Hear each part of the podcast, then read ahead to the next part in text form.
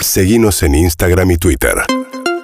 arroba urbanaplayfm Bueno, muy bien. Vamos a ver qué está pasando. Anoche comieron Alberto Fernández, Cristina Fernández de Kirchner, después la llegada de Silvina Batakis al Ministerio de Economía. Pero hay una discusión pendiente o varias pendientes entre el presidente y la vicepresidenta, una de las cuales tiene que ver con el rol de los movimientos sociales y el ingreso universal que venía impulsando Cristina Fernández de Kirchner y que ayer Batakis dijo no, no, no. Dijo, eso, bueno, ni en los países más desarrollados se está dando todavía. El chino Navarro es secretario de Relaciones Parlamentarias es dirigente del movimiento Evita, está en línea. ¿Qué tal, Chino? Buen día. Buen día, María, un gusto, ¿cómo te va? Bien, bien. Bueno, daría la sensación, uno, yo la escuché ayer a Batakis y da la sensación de que no es distinto el plan de Batakis al plan de Martín Guzmán, con lo cual la pregunta es si un cambio de nombres alcanza para reconciliar a Alberto con Cristina Kirchner. No soy la persona indicada para, hacer, para darte esa respuesta. Tampoco puedo interpretar cuando no tengo elementos, salvo lo que he leído en los medios y generalmente son parciales. Lo que sí te puedo decir que la conozco a Silvina Bataki, fue ministra de la provincia 2011-2015, yo era legislador provincial en ese momento, luego fui presidente de bloque, así que estuve muy cerca de ella.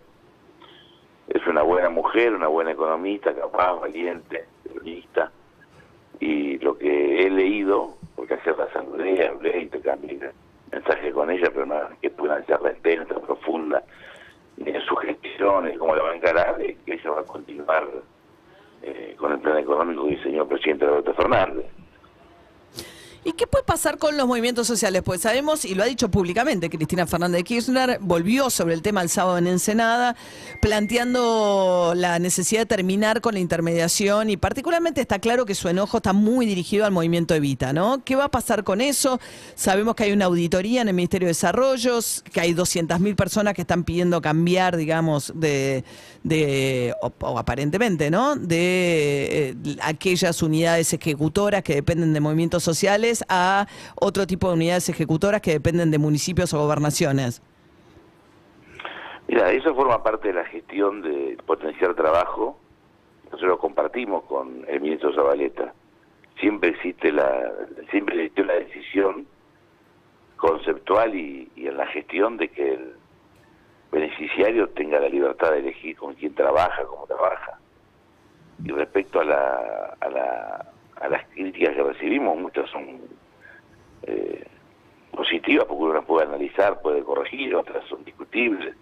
Lo concreto es que las organizaciones sociales son una consecuencia del retroceso del Estado de lugares críticos que habitualmente en Argentina el Estado estaba presente, pero de los 90 y sobre todo el 2001 para acá ha habido un repliegue del Estado que ha hecho que han aparecido organizaciones que suplantan esa presencia cuando en la pandemia, para dar un ejemplo muy concreto, 2020, en algún momento llegó a haber 15.000 comedores populares, que en realidad son ollas populares, algunos funcionaban en, en, condiciones dignas y otros bajo un árbol, en la cocina, en un patio, en la calle, donde comían millones de mujeres y de hombres eh, en el marco de la cuarentena, quienes estaban presentes eran las organizaciones sociales curitas y pastores evangélicos, sí, asistidos por el Estado, es verdad, con, con alimentos del Estado, con recursos del Estado, pero no estaban ni en el municipio, ni en la provincia, ni en la nación.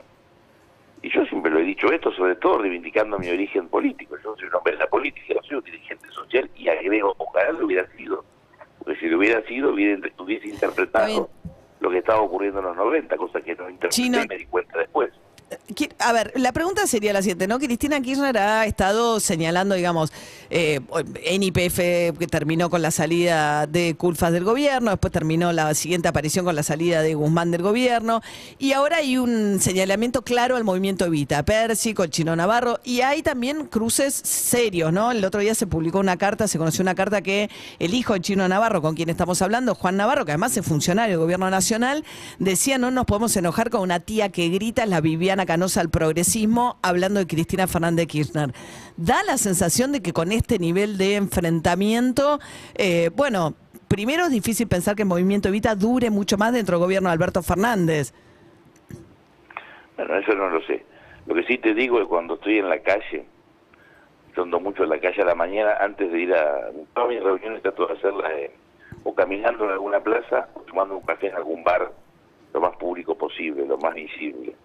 Y lo que me interpela, me reclama a las personas que me saludan, cuestionan, que me gusta tener contacto con la realidad, es que no nos peleemos.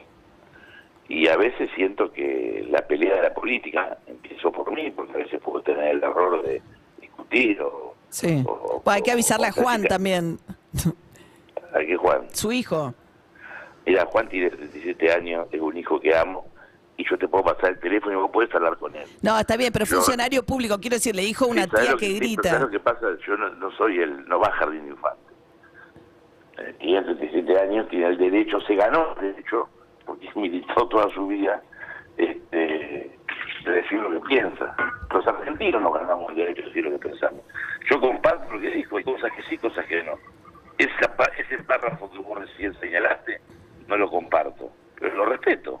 Y también respeto el valor que tienen decir cosas que muchos dicen en voz baja y no se animan a decir en voz alta.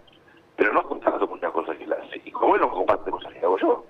Este, y igual lo amo y me ama y somos padres. Sí, sí, en hijos todo caso su hijos. problema de Alberto Fernández, digamos, si uno está tratando de reconciliarse con alguien, tener en el gobierno a alguien que le dice a Cristina Kirchner, que es una tía que grita, que parece la Viviana Canosa del progresismo, no coopera mucho a la, a la concordia. Como no coopera, Cristina Kirchner siente en primera fila a Eve de Bonafini, al día siguiente los insultos de Eve de Bonafini al presidente. Pero bueno, Yo lo que te puedo agregar, este, vos tenés una mirada aguda, sos observadora, sos periodista, analizás la realidad. Nosotros somos parte de la realidad haciendo todos los días con acierto y error. Creo que la política, este, todos, el oficialismo, también la oposición, pero los oficialistas tenemos más responsabilidad. Deberíamos bajar los decibeles. Más allá de todas estas cuestiones que vos señalás, nuestra obligación es resolver el problema de los argentinos sí, claro. y tanta pelea, eh, No. vamos a empezar por mí, no quiero de nadie de mi hijo ni de nadie que Sí. empiezo por mí. A veces me- cuando me veo pelear o discutir, Sí, claro. eh, me veo patético. Bien. porque La, ge- la gente espera de nosotros soluciones. Sí, especialmente votó, en los momentos tan delicados. Bueno, gracias, lo que, Chino. no- lo que nos votaron y lo que no nos votaron esperan soluciones. Entonces, Sí, lo sí. que tenemos que tra- trabajar para ser primero los argentinos. Si hay fuego, eh, tiremos agua. No Bueno. ayuda que si hay fuego, tiremos nafta. Bien. Chino Navarro, muchas gracias, eh. Buen día. Urbana Play fm